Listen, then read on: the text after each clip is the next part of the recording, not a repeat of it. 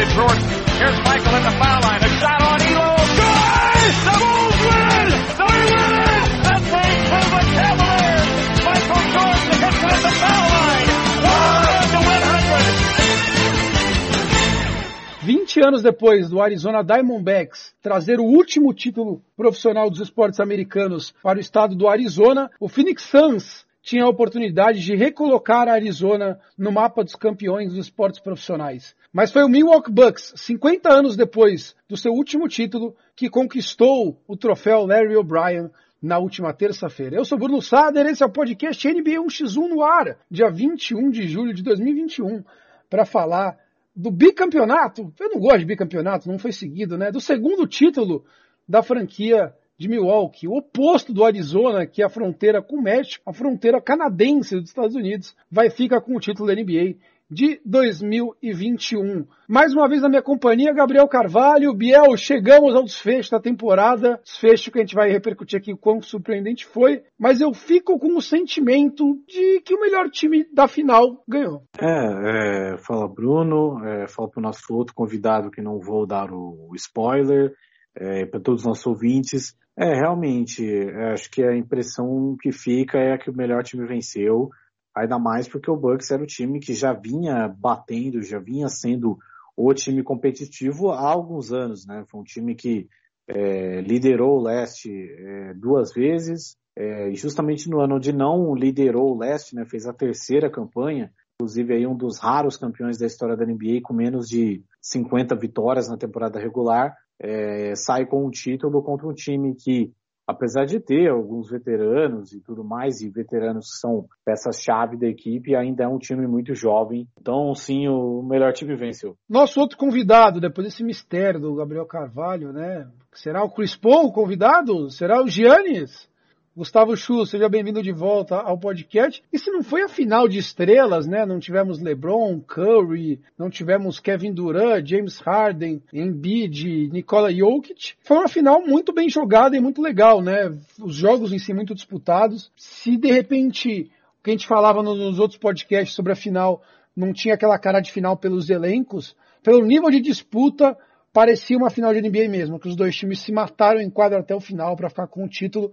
Acho que isso está bem retratado no Giannis, que acaba o jogo e senta para descansar em vez de comemorar. Acho. Sim, foi uma final bem, bem interessante, né? Em, em seis jogos e, e, os últimos jogos todos foram bem disputados, decididos nos últimos minutos. E essa falta de estrela, você comentou, acho que a estrela do, do Yannis compensou qualquer outro jogador que, que não estava nessas finais, né? Porque foi uma, uma série fenomenal dele. A gente vai discutir hoje se essa atuação de Giannis está entre as maiores de todos os tempos, que está, está, né? Em, em que, em, em aonde está na atuação de maiores de todos os tempos nas finais da NBA, o que fez o grego foi incrível e um pouquinho do que resta para Milwaukee Bucks e para Phoenix Suns e o que representa essa vitória e essa derrota para esses dois times do podcast NBA 1x1. Você sabe, você escuta pelo Spotify, Google Podcasts, Apple Podcasts, Pocket Casts, onde quiser. E você pode assinar o feed para receber uma edição nova sempre que ela estiver disponível. Não precisa ficar se preocupando, ela só entra no seu celular e tem um download automático. Recomendo que você se inscreva, assine o podcast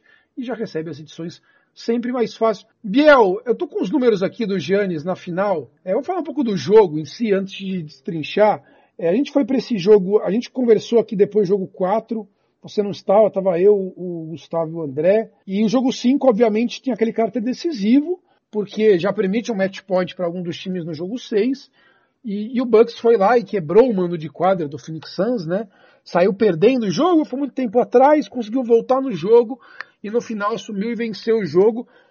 E, e todo mundo olhou ali e falou: acabou a série. O, o, o Phoenix não tinha ganho nenhuma uh, em Milwaukee ainda. O Phoenix, assim como o Milwaukee, joga muito melhor em casa. O time que tem 3 a 2 na série podendo matar, a estatística é gigantesca de que tem a chance de matar o jogo no jogo 6. A pressão em Milwaukee ia ser, como foi em Phoenix, também insuportável da torcida. E o momento psicológico do Phoenix Suns era horrível depois do jogo 5. De que, como eu falei, abriu 15, 16 pontos, deixou o Bucks voltar no jogo e perdeu o jogo.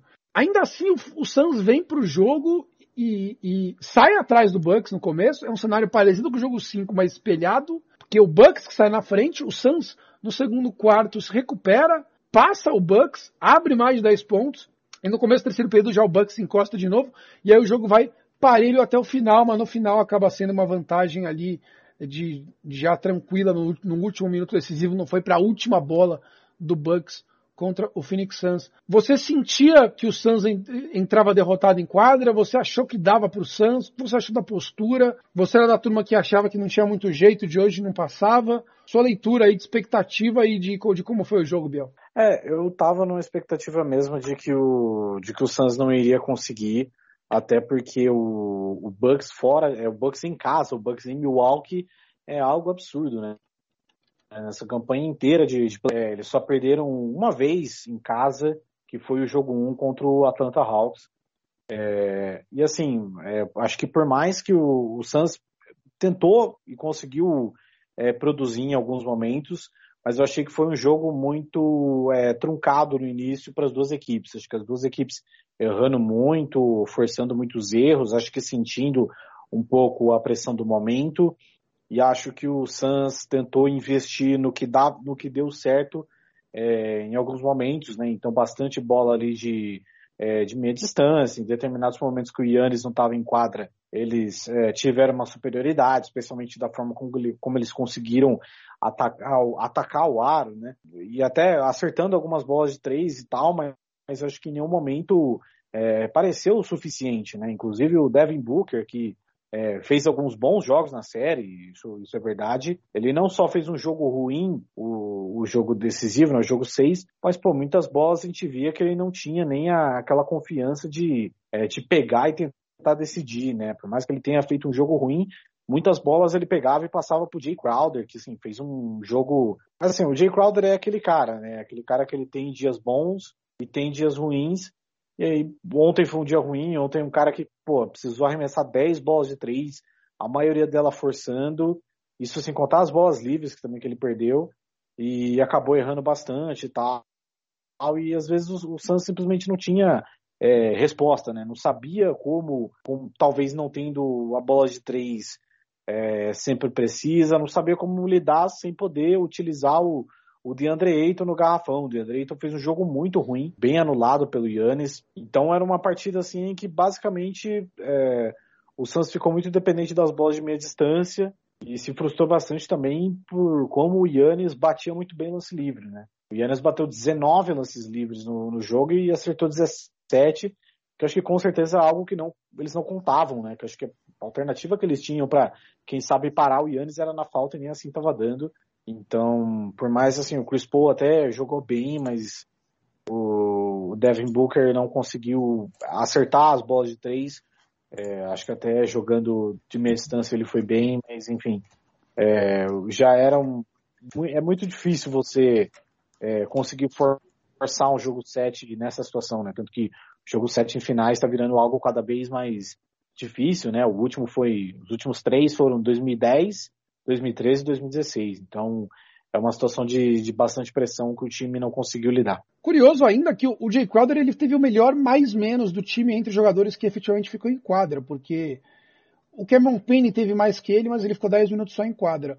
O Jay Crowder ficou 40 minutos em quadra, ele só ficou menos em quadra que o Devin Booker no Suns, e um tempo muito parecido com o do, do Michael Bridges, do Chris Paul e do DeAndre Ayton. E todos tiveram é, mais menos negativo, e o Jay Crowder teve mais 4. Então mostra que ainda assim ele tem um efeito no time importante. O Jay Crowder, apesar de que realmente 2 de 9 nas bolas de 3 pontos ontem, muito ruim. Mas ainda assim saiu do jogo com 13 rebotes, 15 pontos, 4 roubos. Ele gera um impacto legal no time. Chu, o, como o Biel colocou, eles ficaram dependendo muito da bola de, de, de média distância. E eles basicamente, o grande trunfo que eles tiveram nas primeiras partidas da série foram as bolas de 3. E o Bucks fez um ajuste legal para tirar essas bolas de 3 e, e, o time que tinha um trio de ferro confiável, que era o Devin Booker, o Chris Paul e o DeAndre Ayton, durante todos os playoffs, se resumiu ao Devin Booker. É, se fala que o Booker fez um, um jogo ruim, com 19 pontos, é, chutou 0 de 7 de 3 pontos, por exemplo, e, e 8 de 22 de arremesso, só que ele ainda assim foi o desafogo, né? O cara vem de dois jogos fazendo 40 pontos. O cara não vai ter média de 40 pontos todo jogo. Fora a pressão em cima dele, né? Ele mesmo teve que falar antes da, da, do jogo hoje. Eu não sou o Kobe Bryant, gente. Calma. E, e o resto do time, eu ainda acho que ele tentou fazer a parte dele. Foi o desafogo, acertou arremessos difíceis. O Chris Paul fez 26 pontos, fez, muito melhor que nos últimos jogos, contribuiu bastante no time, mas não foi o suficiente. O DeAndre Ayton totalmente descolado na série. Se defensivamente ele não era grande coisa, ele tomou um baile do Giannis da série inteira, principalmente nos últimos quatro jogos. E ofensivamente ele não conseguiu contribuir em quase nada. Fez 12 pontos aí, mas 4 de 12 de quadra, né? Um cara que era 90% da quadra debaixo da cesta ali, agora só 33%. Esse, esse trio parecia tão sólido, o Sancho, e, e, passando os dois primeiros jogos da final, agora parece frágil, sabe? Agora parece é engraçado como muda a nossa perspectiva deles, né? Sim, sim. Eu acho que até mais do que mais do que o desempenho individual dos jogadores, e eu, e eu tô, na, tô na linha que o Booker não jogou bem. Teve um aproveitamento muito ruim dos arremessos, é, perdeu seis bolas, né? Teve seis turnovers, e, e, várias vezes é aquele negócio que ele tentava criar uma jogada, como o Biel comentou, né? E, chegava, tava acabando os 24 segundos e ele passava por um outro jogador do time que tinha que arremessar no, no desespero, né? Um arremesso de baixo, baixo aproveitamento. Então, acho que o, o Booker realmente não, não foi decisivo. E, e quando você está falando de uma estrela do calibre que ou ele é, né, ou que ele gostaria de ser, né, a gente espera uma consistência e um desempenho acima da média em todos os jogos. Né? No jogo que ele é, é médio, a gente já, já tem que dizer que, que foi um mau jogo. Né? Já o, o, o Chris Paul achei que, que fez um bom jogo, é, principalmente é, fez vários arremessos difíceis, vários arremessos marcados por, jogador, por jogadores mais altos. Eu achei que ele, que ele até ofensivamente teve um, teve um bom jogo. Mas o que, eu, o que eu achei que faltou para o Suns foi mais, mais movimento, né? mais, mais troca de bola. Eles fizeram 14 assistências só no jogo, né? O Milwaukee fez 20. 20 assistências nem é um número tão alto assim, né? 14 assistências no jogo é um número número baixíssimo, né? Faltou, faltou movimentação, faltou ter, ter, ter mais jogadas e, e, o quanto isso é realmente uma falha do, do, do Suns e quanto é um mérito da defesa do, do Bucks, né? É, é uma boa pergunta, porque o, o, time do Bucks tem vários jogadores grandes, vários jogadores bons na defesa e, o, e o, a gente via que o, o Drew Holiday é, incomodava muito quem quer que ele esteja marcando, né? Nos jogos que ele marcou mais o Chris Paul, Chris Paul jogou mal. Nos jogos que ele marcou mais o Devin Booker, Devin Booker jogou mal. Né? Então a influência, tirando o último jogo que ele marcou mais o Devin Booker, o Devin Booker destruiu. Mas ele tem, tem muita influência defensivamente, apesar de que ele teve um jogo muito ruim é, ofensivamente né? no, no, jogo 6. Acho que tem, tem muito da, da defesa do Bucks é, dificultando a, a ação ofensiva do Suns. É, o Devin Booker, eu, eu, entendo que os números não foram bons, mas você assistindo o jogo, ele é claramente a opção de desafogo do Santos. O Santos às vezes não sabia o que fazer com a bola. Como você colocou bem, não teve muita jogada, não teve assistência. É, as bolas de três não davam certo. E aí você você olhava era a bola do Devin Booker. O Chris Paul apareceu em um quarto muito bem. É, no segundo, terceiro quarto ele foi muito bem. Mas o, o, o que no Milwaukee Bucks, quando a, foi um jogo que a bola não tá caindo para ninguém, convenhamos, né? O primeiro período, o primeiro tempo vai acabar é, 30, não, o primeiro tempo acaba 47 a 42 para o Suns, que é para cara de ridículo de anos 90. E muitos turnovers dos dois lados, aproveitamento de quadra baixíssimo dos dois lados, pesando, e normal, a mão pesa ali, cansaço do temporada inteira, jogo 6 para fechar a série o outro não pode perder, o outro se ganhar campeão, ali tão nervoso. Normal. E, e aí os dois times estavam meio sem recurso. E do lado do, do, do Bucks era a bola pro Giannis. Que fez o que fez, 17 pontos no primeiro tempo. Por outro lado, o Booker fez só 4 pontos no primeiro tempo. Aí no primeiro tempo foi o momento que o Chris Paul apareceu mais, fez 13. O Cameron Payne teve um ótimo primeiro tempo com 10 pontos, né? Foi quando ele mais jogou no jogo, inclusive, depois ele ficou muito no banco, porque ficou mal. Então, assim, o, o Devin Booker, eu sei que ele errou muito, mas ele muitas vezes era a única válvula de escape do Suns, né? Então por isso que eu perdoo um pouco, assim, o, o mesmo quando o Chris Paul fez suas, sua parte, suas cestas, não foram situações de, de, de ele às vezes era uma bola que ia para ele ele matava e tudo mais. A marcação principal do time sempre era em cima do Devin Booker, muito dobrado também. E falando em, em dobra, aliás, primeiro, antes de a gente falar de dobra e passar para o Bucks, para você, Biel, o DeAndre Ayton, tinha subido tanto do nosso conceito de, ah, tudo bem que não pegou o Doncic, o Ayton tá mandando muito. Quantas casas voltou para trás desse raciocínio? É, acho que voltou algumas, né? É, é, sempre algo assim que o, assim, o Aiton estava jogando acima do que a gente esperava nos playoffs e acho que é, essa performance das finais é, não vai pagar muito, até porque ele teve jogos bons, né? O jogo, o primeiro, o jogo que o Suns ganhou, o primeiro, ele fez um jogo de 22 pontos e 19 rebotes. É, mas acho que também o, o Aiton, que além de ser um cara muito novo, é, não pegou nenhum time que é, tinha condições de explorar ele no garrafão, né? Então, o Lakers, que acho que talvez foi o que melhor conseguiu executar isso, tinha o Anthony Davis, mas o Anthony Davis não fazia isso o jogo inteiro e tal, eventualmente ele se machucou também. O Nuggets tinha o Jokic, que é um cara que ele é muito além do garrafão, né? Ele gosta de ser uma ameaça em diferentes partes da quadra. E o Clippers tinha o Zubat, que assim, não é um pivô de elite ou qualquer coisa assim, mas que alguns jogos conseguiu é, ter uma influência forte no, no, time antes de se machucar. Então, acho, acho que vai voltar umas casinhas para trás, né? Mas acho que, é, independente do Eiton ter feito os playoffs que ele fez, acho que a gente sempre é, tinha que contar e saber que ele nem sempre foi um grande é, pivô defensivo e, e ele acabou sendo bastante exposto nesse aspecto nessas finais. E, e, além disso, eu senti que em alguns momentos faltou um pouco de agressividade para ele, né? É, recebia a bola no garrafão e, e, ele se contentava com um ganchinho ou com um arremesso de mais, mais longe da cesta em vez de bater para dentro e, e, enterrar, né? É, só uma observação, eu tô, eu tô de volta aqui, eu fico, você está me ouvindo, né? Eu não sei porque deu algum pau aqui no meu, no meu microfone, por isso que eu fiquei sem ouvir o Biel uns 30 segundos, mas Acho que mas gravou tudo certinho. Eu ouvi normal. Ouve, ouve, ouve normal, tudo bem. Acho que qualquer problema que o Eiton demonstrou também reflete muito da idade dele, né? Jogador muito novo. Ele, o Booker, todo esse time do Suns tem pouca experiência nos playoffs, né?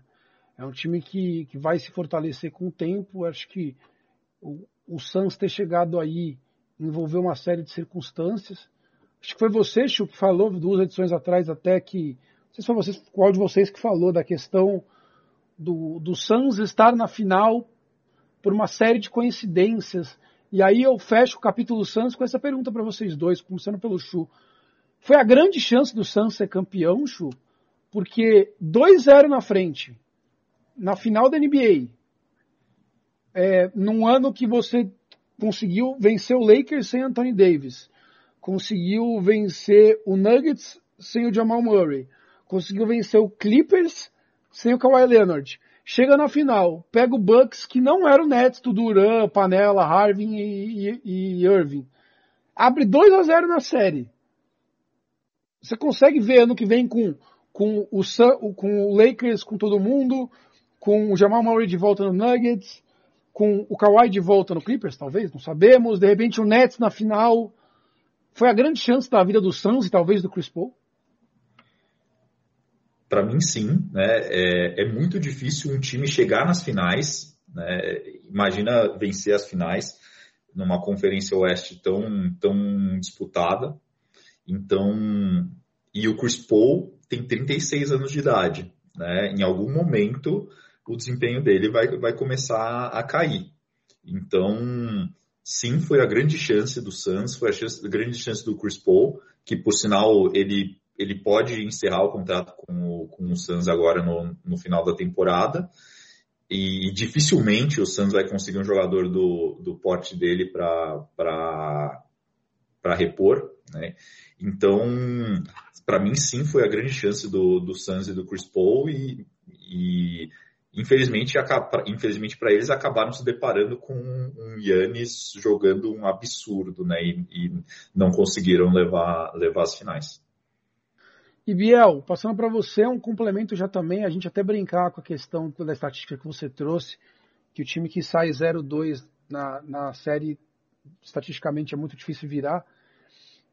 É, essa série parecia meio encaminhado. A gente começa a falar do Bucks agora, falando da, da palavras bonitas, resiliência mental do, do, do, time do Bucks, porque mais uma série que eles saem 0-2 se viram, e assim, você tem os dois primeiros jogos, assim como foi com a série contra o Nets, que o Bucks joga mal, o primeiro jogo até foi meio apertado, mas perde, e parece que o outro time está se encaminhando.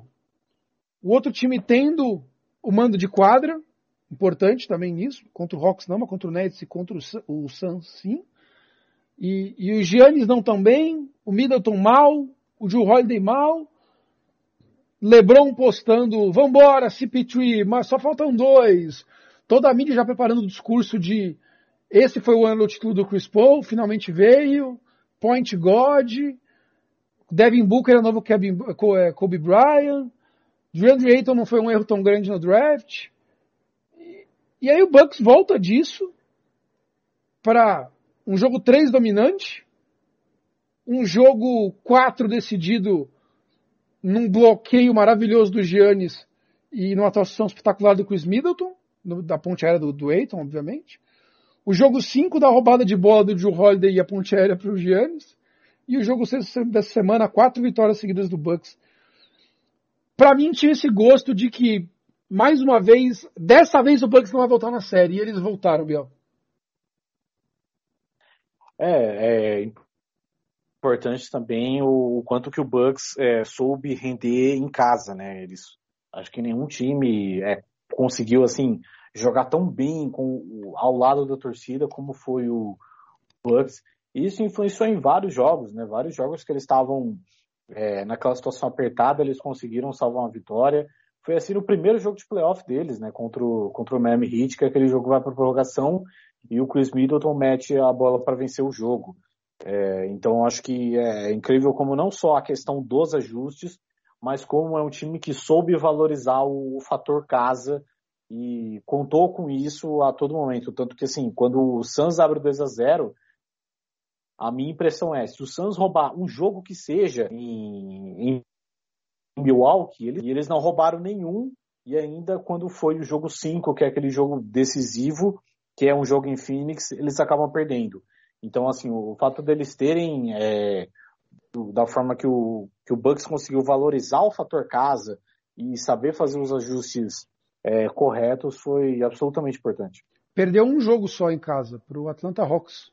Na, na, me corrija se eu estiver errado, mas é a função que eu tenho. Acho que é o jogo 2, é, jogo 1. Um, jogo 1. Um. Um contra o Hawks. Contra, contra o Hawks. Ganhou todos os outros em casa, né? Naquele pandemônio maravilhoso do Deer District, né?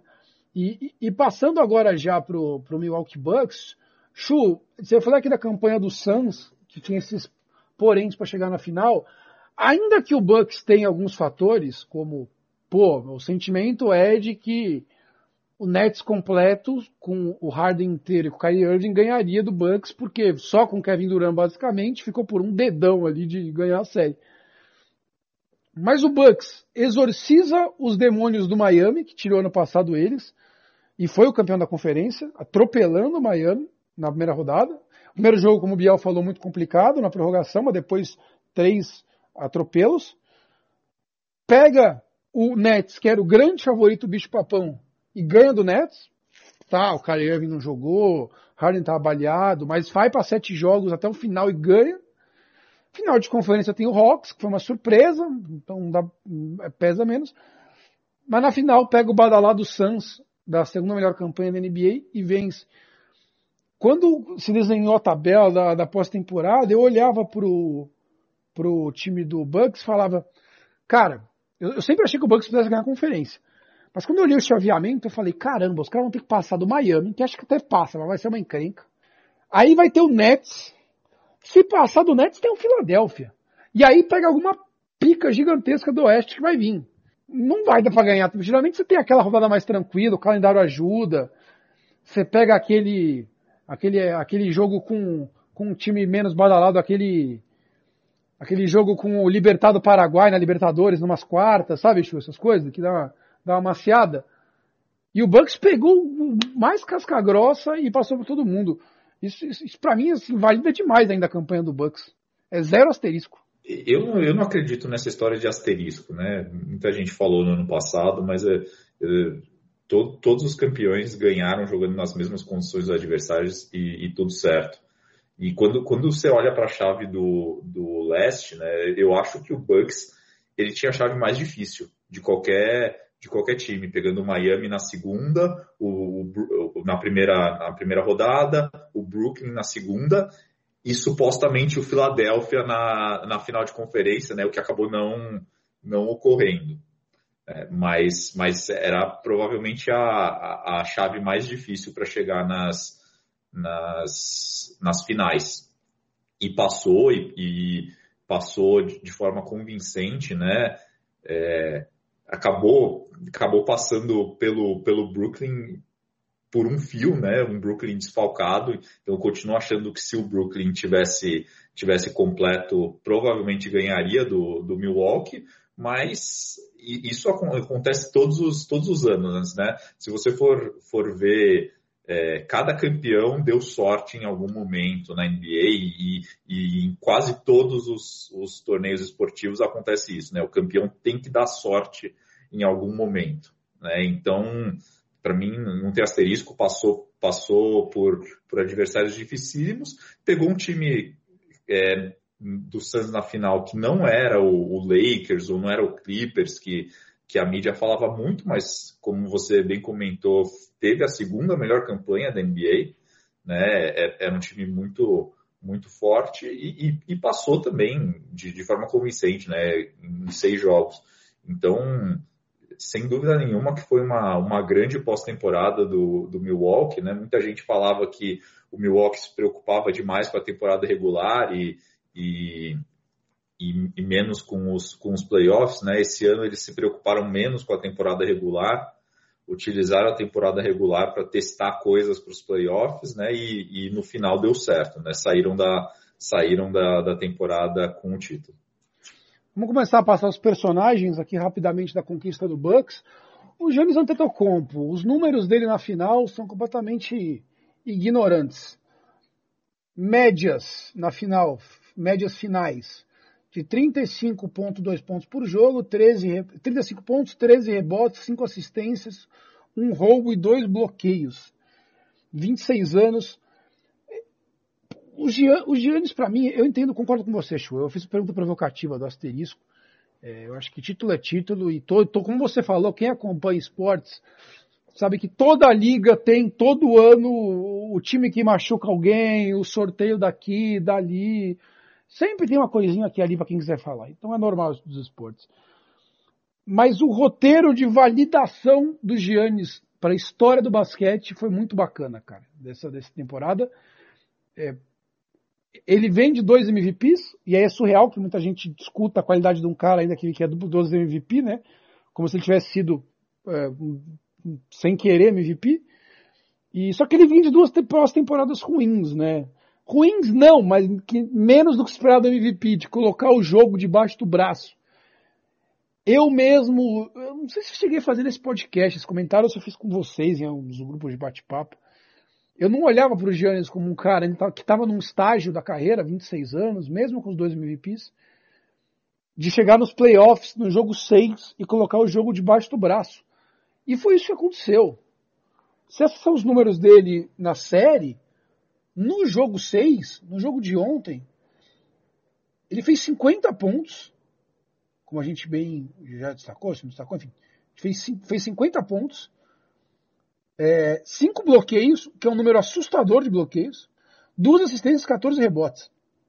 17 de 19 no lance livre. Isso eu falei muito aqui no podcast. Eu me revolto com o lance livre, nos grupos também. Como pode? O cara está 30%.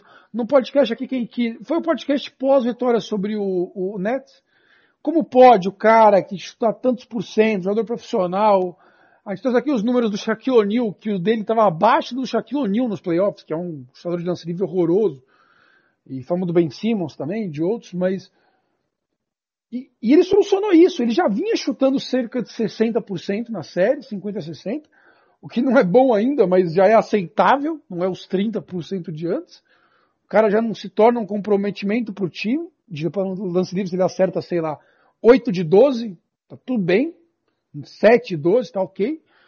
Ontem ele acertou 17 e 19. É, eu não acho que a questão da contagem. Eu estava conversando com o nosso amigo André Maia, que esteve no último podcast aqui no pessoal. E ele falou: é impressionante como o negócio da contagem atrapalha ele, porque no, no jogo passado, no jogo 5, ele foi muito mal de lance livre de novo. Ele chutou na casa dos 30, 40% em Suns. Só que no jogo 1 e 2, ele não foi mal de lance livre em, no Arizona. Quer dizer, não foi mal 30%. Então eu acho que ele, durante os playoffs, ajustou a mecânica dele, que ainda acho muito demorada, acho inadequada. Acho que os juízes dão uma puta colher de chá de deixar ele ficar fazendo aquele movimento dele lá, antes de arremessar treinando o movimento, o juiz fica segurando a bola olhando pra cara dele. Se o juiz rola a bola, começa a contar já. E ele ainda demora muito tudo mais, mas meteu 17 de 19. Então calou a boca minha de todo mundo, do Chris Paul, que já falou do Groselha, e de um monte de gente. Do Harden, que falou outro ano aí que ele não podia ser MVP, que não sabia arremessar. Meteu muitos arremessos de fadeaway no, no jogo. De, de... Tentou um de três, não sei pra quê, que eu fiquei revoltado uma hora. Mas num jogo que a gente comentou aqui mais cedo, que os dois times estavam muito mal, com a pontuação baixíssima no primeiro tempo, que o Chris Middleton. É, foi você, Chu, ou foi o Biel? Quem que me mandou que chegou o jogo que o Chris Middleton e o Drew Holiday. Você que mandou, né, Chu? Que o, que o Middleton e o Holiday estão mal juntos. Fui eu. É, você que mandou, e já era previsto, porque olha, porque o Holiday esteve mal ofensivamente a série, a série inteira, o playoffs inteiro. Teve o jogo 5 que ele contribuiu. E, e, o Middleton, a gente falava aqui que eu não tinha confiança que ele todo jogo ele ia contribuir gigante. E ele, tá, ele não tá conseguindo esse jogo. Ainda mete, já fala daqui a pouco me mete uma bola no final importante. Mas o Giannis assume o jogo de botar a bola debaixo do braço e o Phoenix Suns não tinha resposta para as infiltrações com giro, com fadeaway, com, ah, com em português, ah, que, que, joga bola, o floater, o floater, enfim, a, a deixadinha ali de quase uma bandeja que ele faz, não tinha resposta ao Phoenix Suns. O Gênesis carrega o time, faz 20 pontos no terceiro quarto, ninguém do time contribui. Uma hora, pessoas chamadas, é, não chamadas Giannis, o sangue do tempo do time, estavam 1 de 15. Ninguém fazendo nada no time. E ele sozinho carregando o Bucks, e não só no ataque. Eu falo que ele tem cinco tocos uma presença defensiva gigante. E, e, mais, no ataque também, importante destacar, não sei se vocês repararam, o Santos passou a dobrar ele toda hora. Ele tinha dobro o tempo todo. E ele mesmo assim conseguiu se virar. E, e, e um grande aço tem que fazer, vai tomar dobra, vai sofrer a falta e vai bater o lance livre. E meteu o lance livre. A gente vai, pode discutir daqui a pouco uh, comparativo com as atuações históricas do, do Giannis, mas vou passar um pouco a palavra. É, Chu, Giannis assumiu o jogo do jeito que foi, impactando dos dois lados, com esse arsenal ofensivo. É, se você esperava, nesse ponto da carreira, ele fazer isso num jogo, porque eu e muita gente ficou surpreendida, e, e se para você tem o que evoluir desse jogo dele. Porque parece completo. Tá, não tem bola de três pontos, eu sei, mas assim, no que ele se propõe a fazer. É, o, o, o Yannis quando chegou na, na NBA, muita gente falava, ah, putz, é um cara que tem mais de 2 metros e 10 e pode ser armador. É, muita gente falava da, da capacidade dele de, de penetrar, de, de armar jogadas para o time, né? É, em algum momento da, da carreira dele, né, ele ele ganhou uma, uma força absurda, né? Ele tá um jogador gigante ele, e ele tem porte para brigar no garrafão com qualquer pivô. Né? Então, se a gente vê o, o, o Yannis como um, como um ala, como um, ele ainda tem alguns buracos no jogo dele, mas se você vê ele como um pivô, se você compara ele com o Shaquille O'Neal, né, ele tem um jogo muito, muito completo. Né? E, é... e, ele jogou dentro do garrafão a maior parte da série, saindo muito na hora que o time transição para o ataque, ele levava a bola muitas vezes, inclusive, mas aí para preparar a jogada, no final ele acabava no garrafão, né? Exato. Então, ele ainda, ele ainda tem muito, muito o que melhorar, eu acho. É, principalmente nos arremessos de lance livre, né? Se ele consegue levar o lance livre dele para casa dos 70%, né, a ponto que os jogadores vão começar a ter receio de fazer faltas nele, né, o jogo dele pode, pode subir para um, um outro nível, ainda mais alto.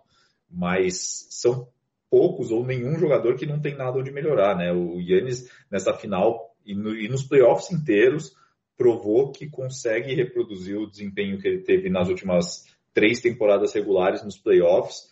Né? Ele é, em anos anteriores tinha uma estratégia para parar ele que era criar uma parede em torno do, da cesta, né? Que eles falavam build a wall, né? E botar dois, três jogadores na frente da cesta e ele não sabia muito o que fazer. Né? Esse ano não, ele, ele já consegue lidar melhor com, com essas situações e, e teve um, um, um playoff espetacular, né? Se a gente olha, se a gente olha as estatísticas dele na, na pós-temporada inteira foram, foram surpreendentes e, e nas finais, então, é, aí foi ainda, ainda melhor. Agora, se você me perguntasse, você esperava que ele ia fazer 50 pontos com o aproveitamento que ele teve dos arremessos, com o aproveitamento que ele teve dos lances livres, no jogo decisivo das finais, eu te digo que não, nunca podia esperar isso dele e ele foi surpreendente. Assim, foi um jogo um jogo espetacular, que ele carregou o time, né? Ele não, não só fez tudo isso, mas fez, fez tudo isso com o time em volta dele não jogando bem, né? Com toda a responsabilidade nas costas dele. É, Biel, é, eu perguntei isso pro Chu, porque assim, lógico que concordo, não é perfeito, ninguém é, sempre tem, a gente tem que melhorar. Mas assim, não dá para falar mais nada do cara, porque o cara impacta dos dois lados da quadra, o cara dá toco da vitória, enterrada da vitória, é, o, o Suns tentou fazer esse muro para impedir ele de infiltrar, ele fez o que quis na defesa do Suns. O Suns pareceu um time pequeno. Não tem como você criticar o homem mais. E, e eu te faço a seguinte é, reflexão. Quando você vai começar um, se você fosse começar o seu time da NBA hoje, para jogar uma temporada, para construir lá o roster, eu nunca imaginaria que pega um da liga hoje para ser o seu cara base. Eu nunca falaria Giannis com as opções que nós temos na liga. Hoje eu falaria. Hoje eu falo. Porque o homem impacta dos dois lados. É, é ele ou o Duran, basicamente, para mim, hoje em dia. É esse o nível que chegou, Biel, para mim. Ah, ah, Bruno, é por causa de um jogo, é por causa da série. E é por causa dos playoffs. E sim, faz diferença chegar na série final e jogar bem todos os jogos. Num time que não tem um apoio gigantesco que não tem outro All-Star hoje, hoje no elenco. Ele carregou sozinho o Milwaukee Bucks para o título. Ainda teve o jogo do Drew Holiday, teve o jogo do Chris Middleton, beleza. O time é organizado, ninguém ganha sozinho, sozinho, óbvio. Um amigo meu falou hoje num outro grupo, não, ninguém ganha sozinho, sozinho. O LeBron não ganhou, o Jordan não ganhou. Eu sei, ninguém ganha sozinho, sozinho. Mas na prática tá no nível Dirk Nowitzki 2011 de troféu eu ganhei sozinho, Bill. É, acho que acho que um certo exagero até porque o Chris Middleton foi muito importante, é, especialmente em crunch time, né? No, ali faltando dois minutos é, para os jogos encerrarem, ele foi muito importante. Tinha até uma estatística, que acho que se eu não me engano, o Middleton ele ele tem o maior número nos playoffs, né, na campanha inteira nos playoffs, ele tem o maior número de cestas para empatar jogo ou para passar à frente é, em quarto período e prorrogação dos últimos 25 anos, foram 15 nos playoffs inteiro. O outro cara que também fez 15 foi o LeBron em 2007. É, e, e, realmente, eu também eu não sei se acho que em algum momento eu ia falar do Yannis como o cara que eu gostaria de iniciar minha frente, mas o que ele tem feito, né, até como a forma que ele evoluiu, é, em termos até de como ele ataca o garrafão, né, o Yannis sempre foi um cara que a gente elogiou a forma como ele era dominante no jogo, como ele é, atacava o pivô adversário e tudo mais, mas agora ele, é, especialmente nesse jogo 6, ele é, pontuou de diversas formas, né? Então, foi com floater, foi com arremesso de meia distância, foi com gancho. Então, é, apesar de ser um cara grande, um cara que ainda não tem aquele aquela técnica apurada como o próprio Nikola Jokic tem, ou até o Anthony Davis, ele é um cara que ainda tem muito muito recurso, muita ferramenta e justamente a forma como ele impacta nos dois lados é, da quadra é absurda, né? Acho que outro cara que também faz bastante isso é o, é o Kawhi Leonard, né? Mas o Kawhi não tem o, o tamanho do Yannis e, e a forma como o Yannis ele consegue marcar todas as posições. Lista de maiores atuações todos os tempos nas finais. A imprensa americana reverbera hoje se vimos ontem a maior atuação individual de um jogador nas finais da NBA. É, os números que eu já coloquei para vocês aqui, né? Só para quem não entendeu, temos aqui 50, 50, cadê, cadê, cadê, cadê 50 pontos no Antetokounmpo, com 14 rebotes, 5 bloqueios, duas faltas, 6 turnovers, duas assistências. Vamos lá, Shui Biel. A gente conversou um pouquinho off. Atuações que dá para colocar pau a pau com essa. Nenhuma do LeBron James, para começar. Eu não consigo pôr no mesmo patamar. Não sei se vocês querem destacar. Tem uma atuação do LeBron James.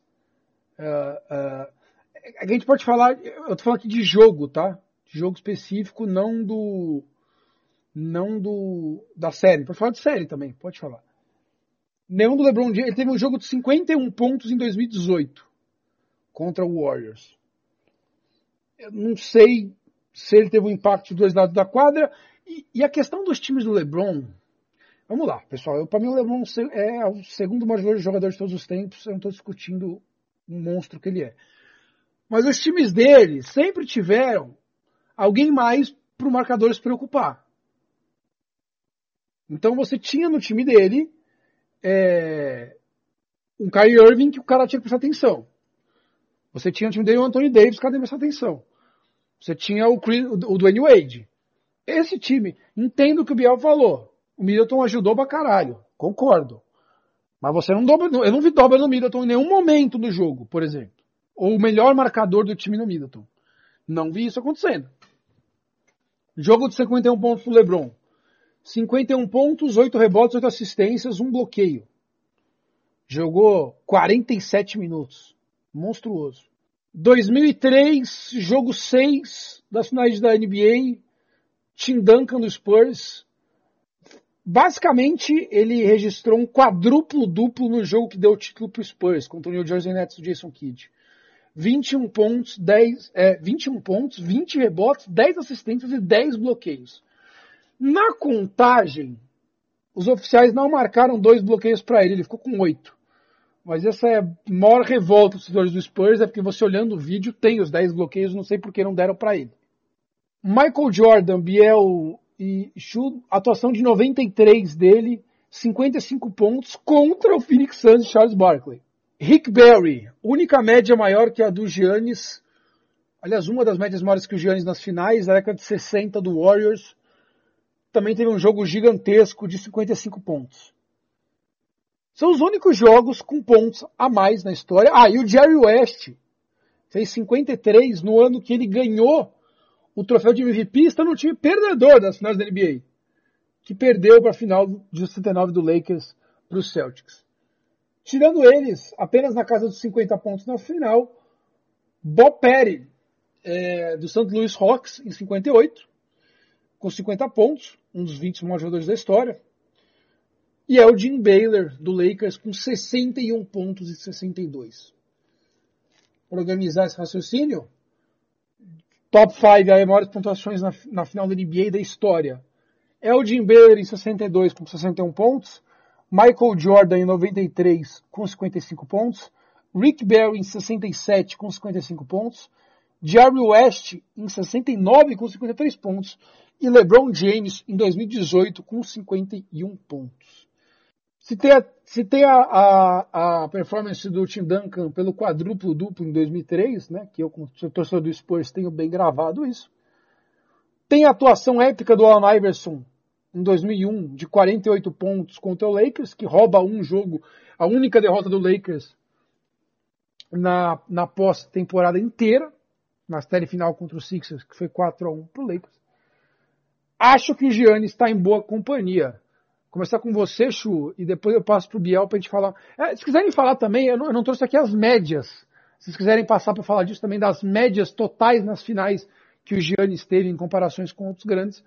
Mas quero que vocês falem um pouco da onde está na história essa atuação do Gianni. É, a, a, gente tem alguns jogos muito antigos, né? Esse do Elgin Baylor em 62, do do Jerry West em 68, 69, Rick Barry em 67, né? Que não vou nem colocar na discussão, era o basquete era, era outro esporte, eles têm todos os méritos deles, mas eu, eu nunca vi esses jogos, não conheço bem esses jogadores, só só conheço os nomes deles dos, dos livros e dos recordes, né? Mas, mas eu colocaria essa, esse desempenho do, do LeBron, do, do Yannis, no mesmo nível do desempenho do LeBron. Não colocaria acima. Você comentou que o LeBron normalmente ajuda, né? Aquele, o time do LeBron em 2018 era uma vergonha. Era LeBron era James, mesmo. Kevin Love, J.R. Smith, George Hill e Tristan Thompson. Esse era o time titular do LeBron. Ele, ele levou sozinho o time para as finais, né? E, e teve um jogo 1 um espetacular. Né? Eu, eu, até hoje lembro desse jogo, foi um dos maiores jogos de basquete que eu é, de um é, jogador individual foi esse jogo. na minha vida. Foi esse jogo Exatamente. de 51 pontos, que o time perdeu, né? Lembrando. Que, que ele perdeu por um erro, não só por isso, mas por um erro bizarro do J.R. Smith, né? Que pegou um rebote de ataque faltando poucos segundos para acabar o jogo. Não sei se ele não prestou atenção ou, ou não sabia que o time tava, que o jogo estava empatado, né? E ele saiu batendo bola e, e até acabar o, o, tempo de jogo não arremessou uma bola que tinha uma chance de fazer um arremesso. Tem até uma foto icônica do, do LeBron James apontando para o J.R. Smith, né? Inconformado com, com o lance e depois o Cavaliers perde na, na prorrogação. É, foi, esse jogo foi, foi épico e, e, dizem até que o LeBron James, depois do, do jogo, estava tão, tão irritado que ele deu um soco na parede e quebrou a mão e por isso não teve o mesmo desempenho em outros jogos da, da série. Isso é só um boato, né? Mas, mas é, eu coloco o, jogo do, do Yannis nesse mesmo patamar, assim. Foi o cara que botou a bola a bola debaixo do braço falou: é, é comigo, deixa comigo, eu vou ganhar esse jogo. É, e, e é, eu tive a mesma sensação assistindo o jogo ontem que eu tive quando, quando eu vi o jogo do LeBron em 2018. Esse jogo que você comentou, que é o jogo 1 da final de 2018, o LeBron faz 51 pontos, o segundo melhor do time é o Kevin Love com 21 e depois o J.R. Smith com 10. Ninguém mais do time fez mais de 10 pontos. E do outro lado você tinha simplesmente Curry, Duran, Clay Thompson e Draymond Green, né? Todos com mais de 10 pontos. Três desses, né? o Thompson, o Duran e o Curry na casa dos 20.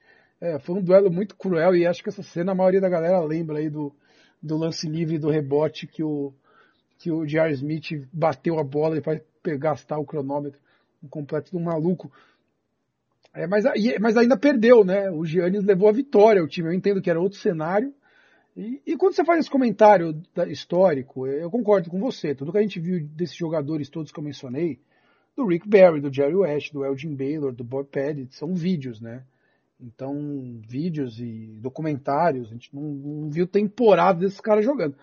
Se você pegar do da década de 80 para cá, então, para ficar mais fácil, você tem o jogo de 55 pontos do Jordan, que o Biel pode falar agora, e você tem o, o esse do LeBron, e agora esse do Giannis. São os três jogos acima de 50 pontos monstruosos.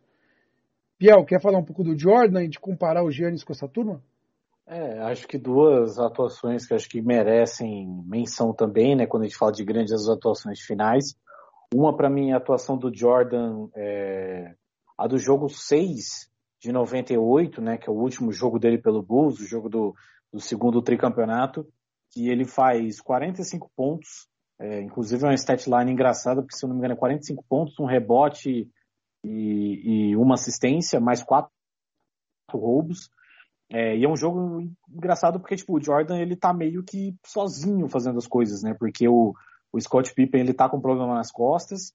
Logo no começo do jogo ele dá uma enterrada que agrava esse problema, então o Scott Pippen fica quase se arrastando em quadra o jogo inteiro.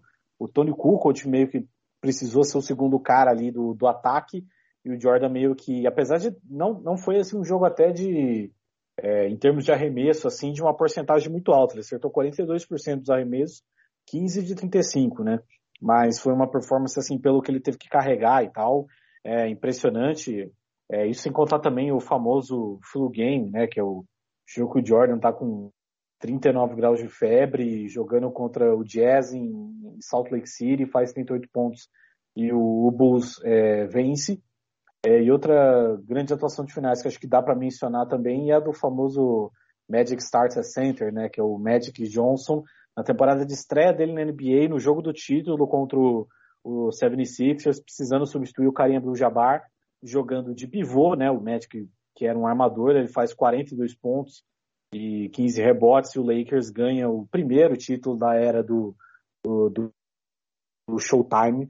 É, mas assim, das atuações que eu vi, é, a do Yannis com certeza é a maior, até por todo o contexto, né? Foram é, três jogos de mais de 40 pontos na série, um jogo que tem o toco no Eiton, que assim é um momento definidor, né? um momento que def, define, define muita coisa, além, é claro, também da enterrada, é difícil também que ele fez no, no jogo 5.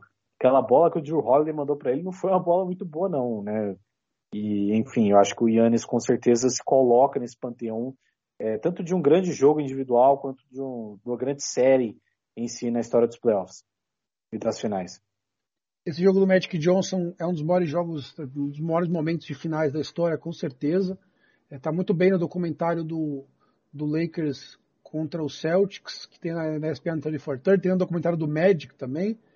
É, é, é, o que o Biel contou, o Lakers não tinha um pivô para jogar final, eles estão no avião indo viajar e para chegar para jogar e o Magic chega pro, pro técnico, esqueci é, se já era o se já era o nosso amigo do Miami, o Pat Riley.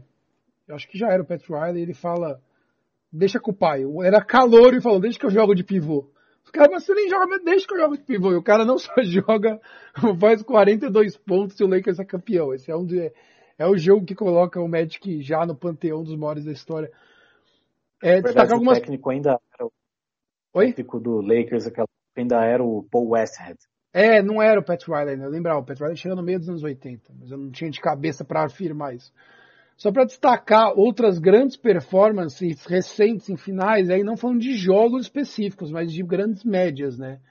É, não só do Jordan em 93, com a média de 41 pontos nas finais, como uma a, a dominância do Shaquille O'Neal nos anos 2000 foi muito grande no tricampeonato do Lakers, especialmente na, na, na, no primeiro título de 2000. Ele tem média de 38 pontos, acima do Giannis, 17 rebotes e 3 blocos por jogo. Ele destrói o Pacers sozinho, basicamente.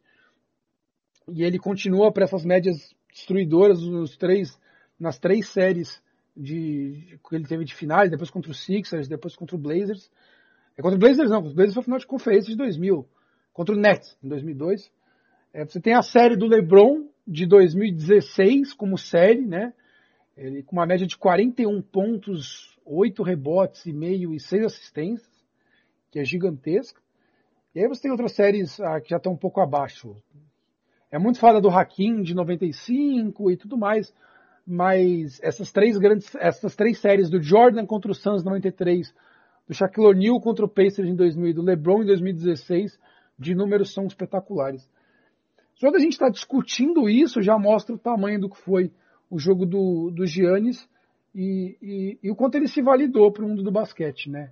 Ele fala na entrevista coletiva final de que eu podia ter saído, eu podia ter ido jogar é, em Miami, em Dallas, unido com estrelas, e é verdade, e não tem crime nenhum nisso, né? É, as pessoas gostam, veem com mais bons olhos, menos bons olhos, não tem erro e acerto nisso, é o estilo de cada um prefere. E ele escolheu o caminho mais difícil, que é ficar na mesma franquia, da cidade pequena, sem grandes estrelas, e evoluir para conseguir chegar no time, levar o time ao título, e conseguiu. E já fez o legado dele, né? Pode fazer mais nada na NBA, como o Dirk Nowitzki em 2011 já fez o dele, o Gianni já está no, no, panteão. É, o nosso sempre citado Bill Simmons, que leu, que, fez o ranking dos 100 maiores da história, que o, o Chu já leu também, o livro dele, no Book of Basketball, ele atualizou o ranking dele. Ele disse que colocaria o Chris Paul no top 20 se fosse campeão, não foi, ele colocou ele em 32 atrás do Rick Barry, que a gente mencionou, do Golden State Warriors, do São Francisco Warriors dos anos 60. E ele disse que coloca o Giannis hoje em 22 no ranking dos maiores de todos os tempos. Eu tô aqui com a listinha é, que eu passei para vocês. Eu passei para vocês, passei para vocês, aqui eu tô com a lista. Vigésimo segundo ele estaria na frente, é, estaria atrás ainda do Curry, do próprio Novitsky, é, Duran e um monte de uma galera, mas já na frente de, de Dwayne Wade, de Scott Pippen, de, do próprio Chris Paul, de Kawhi Leonard, de Isaiah Thomas, enfim. É, não é um ranking oficial da história do, do, do da história do mundo ou do, do, basquete, mas é uma ótima referência. Eu acho que é bem por aí mesmo. O Giannis, com os dois MVPs, com, é o único como, como, como o Jordan que ganha MVP das finais, defensor do ano, MVP de, MVP de, de temporada regular, já são dois, né? Então ele já está ali para mim no top 20 dos maiores dos basquete da história e 26 anos ainda, né? É... Ah, o, o Raquel Olajuwon tem também esse, esse feito aí do de MVP, MVP das finais e jogador de defesa. Que é outro que está nessa listinha aí que eu falei, né? Se você pegar essa listinha que eu falei, o Raquinho é o 12 maior da história para o Bill Simmons, então tá em boa companhia. Obrigado pelo, pelo complemento, Biel. É, e eu gosto da narrativa, né? É, não tem certo e errado, o título é o título, mas eu gosto da narrativa. Para mim, pesa mais ver um. Como todo mundo. Muita gente comenta, né? Ai, um, um título do Novitz que vale mais todos que o Duran e tal. Até às vezes enche o saco do LeBron também. Depois de 2016 pararam. Mas eu fiquei muito feliz com, com o desfecho esportivamente falando. E, e Chu, foi um desfecho também importante para a liga porque esse foi o ano que o Giannis escolheu ficar no time da cidade pequena, longe dos holofotes, e não fazer um super time, lógico, recebendo um dinheirão para isso, mas ele tomou o caminho que o Anthony Davis não tomou, por exemplo, e foi campeão. Então eu acho, Chu, que a liga sai vencedora com isso. A liga sai fortalecida é, dos jogadores olharem e falarem, eu não preciso largar tudo e ir correndo pro Lakers, me juntar com alguém, ou fazer o que o Nets fez, ou precisaria ir juntar com o Harden, ou com o, o Giannis, podia ter ido para juntar com, com o Luca. Não preciso. Eu posso construir minha casinha aqui e ser campeão. Acho que é uma grande vitória para a NBA e para o basquete, Chu. Com certeza. Acho que a situação do, do Yannis em Milwaukee era bem melhor que a do Anthony Davis em New Orleans. Né? O time que estava em volta dele era muito superior. Mas, mas mesmo assim, muita gente questionou a decisão dele, né? Quando ele assinou o contrato Supermax, né, de 228 milhões de dólares por cinco anos, muita gente questionou essa decisão, falando que seria difícil ele ser campeão no Milwaukee, né, que seria melhor ele ir para um super time.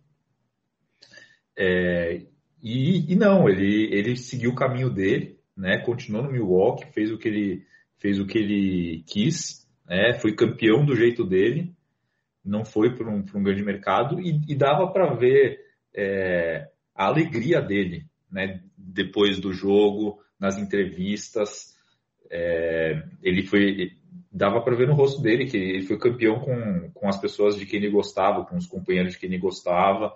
É, e, e, jogando pelo time da cidade que ele, que ele gosta também. Então dava, dava para ver essa satisfação, essa alegria no rosto dele, até é, ele publicou alguns vídeos nas redes sociais falando, falando que nem dormiu nada durante a noite, postou vídeos dele andando no carro com dele com os troféus né, de MVP. Fez uma live, live no Instagram, eu assisti um é. pouco. ele fez uma live que ele foi num, num Chick-fil-A e pediu 50, 50 nuggets. Então. Milwaukee foi... foi a cidade que abraçou ele, né, Chu? Porque se você pensar, ele é um estrangeiro que mal falava inglês e veio para os Estados Unidos. E ele não veio como escolha número um de draft, né? Longe disso, né? O pessoal do o Bill Simmons estava hoje falando, porra, o Celtics pegou o Olinick em vez de pegar ele. Então, assim, ele não chegou, tipo, ai, ah, chegou. E a cidade abraçou ele desde o começo, tratou. Então, pra, é meio que a cidade dele que abraçou ele, que, que criou ele no mundo do basquete nos Estados Unidos, né? E o Middleton, oito anos com ele no time. Exato, ele, ele sim, ele estava com sentimento de missão cumprida, né? Que finalmente trouxe um título para a cidade é, depois de 50 anos.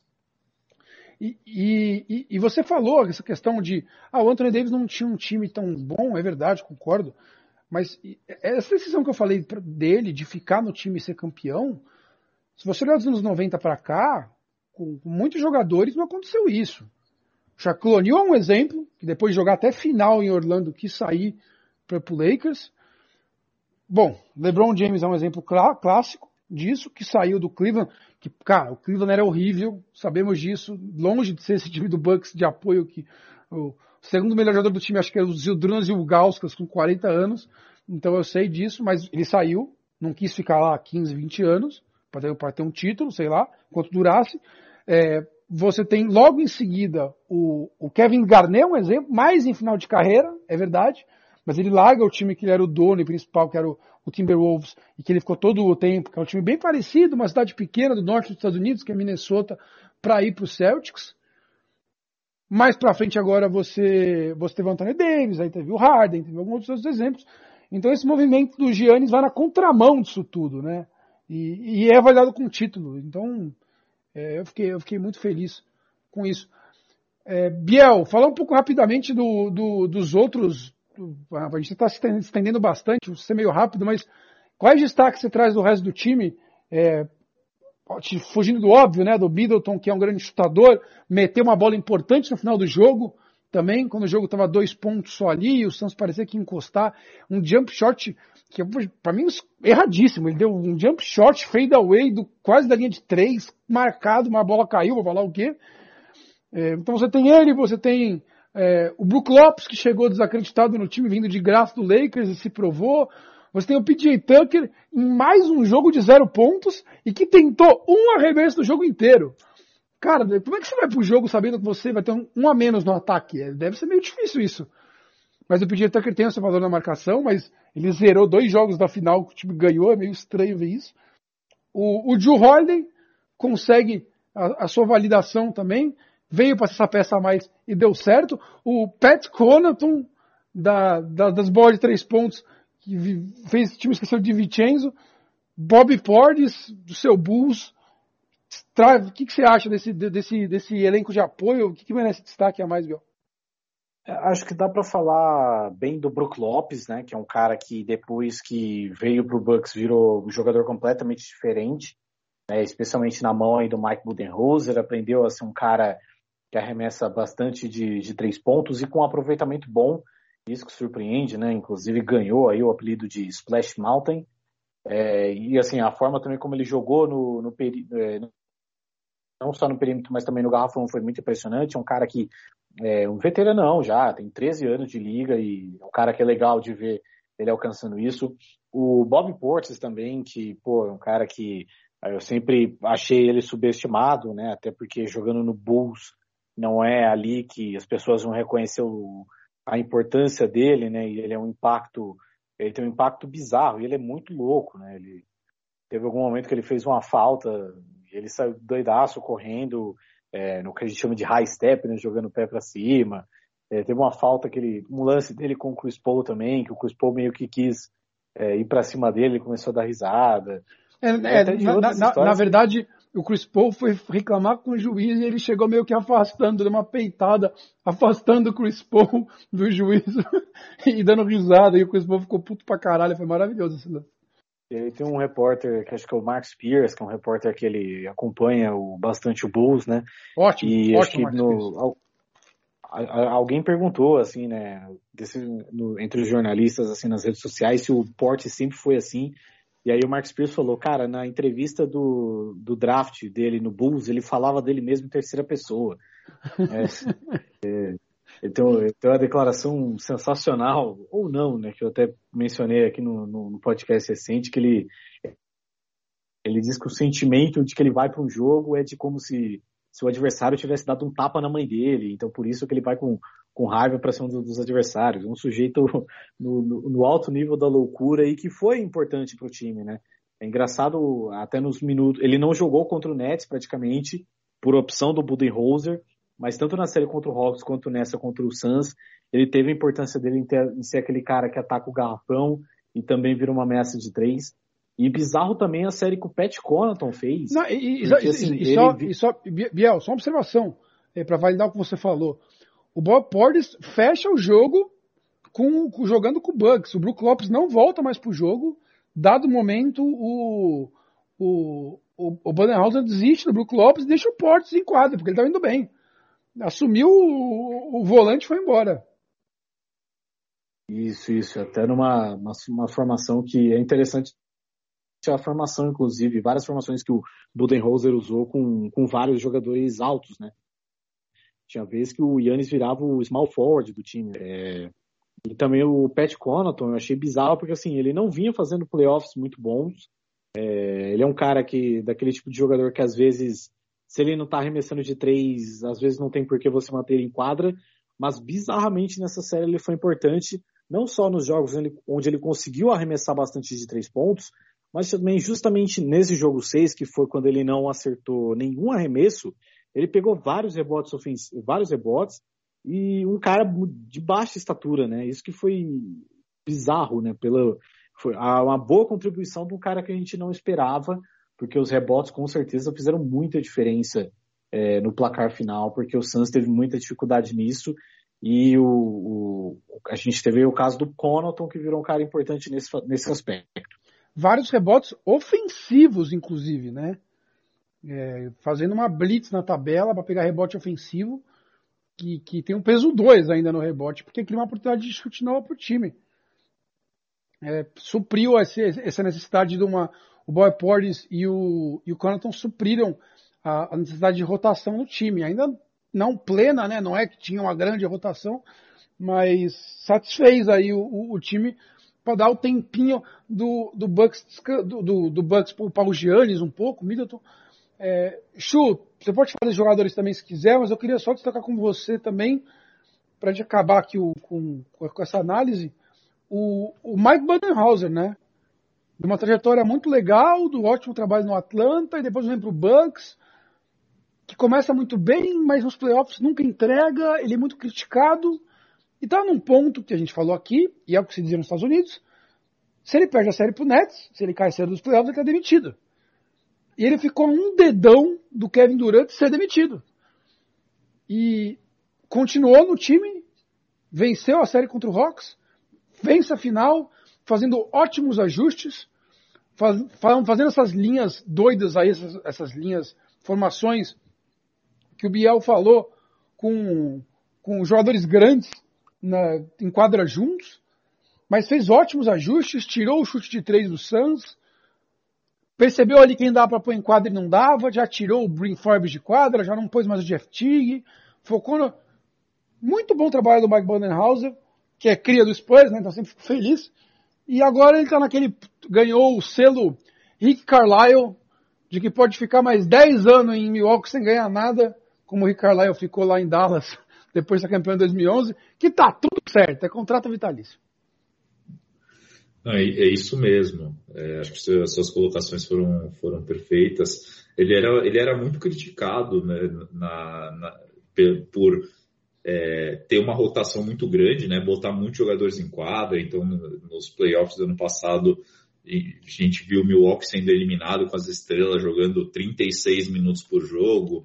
Né, é, também foi muito criticado porque ele tinha um estilo de jogo, não sabia se adaptar, né? O estilo de jogo que ele impunha e na temporada, regular funcionava, mas nos playoffs os outros times é, se adaptavam a esse jogo e, e, e, ele não, e ele não conseguia fazer ajustes né, no, no esquema tático dele. E esse ano ele calou é, principalmente nas, nas, últimas duas séries, né, calou, calou os críticos. É, o, na série, até a série do Brooklyn ele estava sendo muito criticado, né, até o Milwaukee passar pelo Brooklyn, é, todo jogo que o Milwaukee perdia, é, tinham inúmeros pedidos nas redes sociais pela, pela demissão do Budenholzer, né? Mas, mas depois que passou pelo Brooklyn, é, fez séries muito boas contra, fez ajustes muito bons contra o Atlanta, que, digamos, era um adversário que todo mundo esperava que o Milwaukee vencesse, mas nas finais, como você e o Biel já, já mencionaram, te, teve escalações diferentes, é, trouxe opções diferentes para o jogo do Milwaukee e, e, e calou os críticos. É, e, e agora dificilmente vai ser demitido no, no curto ou médio prazo. É uma vitória, uma vitória de um, de um, projeto de longo prazo também, né? Mais um ponto que me agrada nessa vitória do Bucks. porque eu sempre sou um devoto aí de projetos de basquete a longo prazo e não que o Monty Williams não tenha os seus méritos, né? Aliás, é, o, minha grande torcida e felicidade com o Suns campeão seria o Monty Williams, um técnico que tem uma história pessoal muito legal e parece ser um cara muito, muito não só pelo que se falam dele, mas pelos gestos, pelo menos dentro do basquete que ele se mostra. O cara foi lá no vestiário do Bucks quando acabou o jogo parabenizar o Bucks, os caras no meio da festa, vocês viram essa cena? O, o Giannis é, recebeu ele e tal no meio da galera com charuto na mão, óculos de esqui e champanhe na outra. E tipo, lógico que era, tava certo também, era, era circunstância. Mas mostrou muita classe com isso. E a entrevista coletiva do Monte Williams foi pesada também. Ele mal conseguiu responder e tava é, por causa de lágrimas e tal. E, e, então não é que não tem um trabalho bom, não tem um trabalho bom no Suns. Mas o Ele trabalho. que veio do Spurs também, né? Veio. Não sei se chegou a ser campeão como jogador pelos Spurs, mas jogou pelos Spurs, né? E, e depois foi assistente lá. Olha, Chu, eu tenho bem na minha cabeça os times campeões. Como jogador, ele não foi. Cara, só se ele era um bancaço assim em 99 que nunca entrava, eu não vou lembrar. Porque eu lembro 7, 8 do elenco de 99. Nos outros eu sei que ele não tá. E se ele estava de assistente em algum título, pode ser, possível. O, o Budenhauser eu sei que foi campeão pelo Spurs como assistente.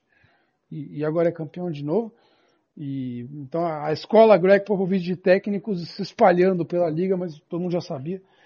Ele é... saiu do Spurs em 98, não foi campeão. Puta, que timing do caralho.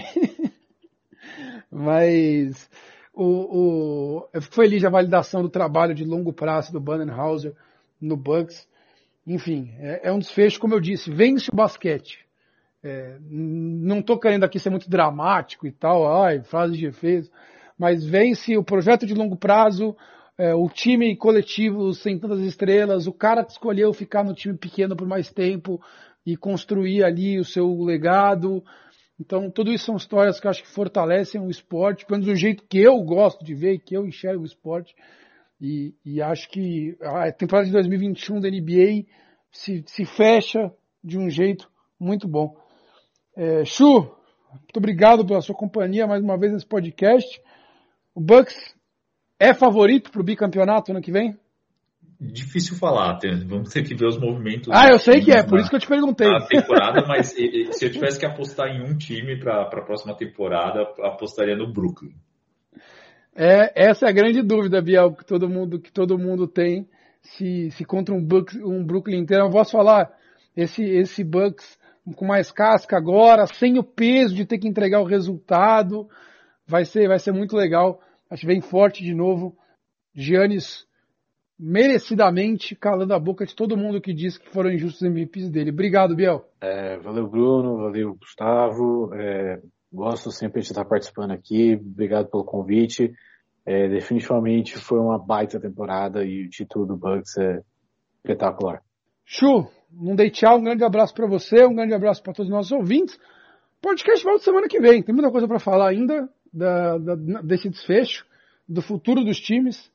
É, a gente vai, vai, ter basquete olímpico também agora, que não é muita ideia, a ideia do podcast falar de NBA mesmo. Mas o mercado já da NBA já está agitado. O que será que o Chris Paul vai fazer? Ele vai pro Lakers, fica no Suns mais um ano. Então já começou o burburinho aqui ali. Grande abraço, até a próxima e parabéns Milwaukee Bucks. Merecidamente os deuses do basquete fizeram a sua parte e o Bucks é campeão da NBA em 2021. Até semana que vem.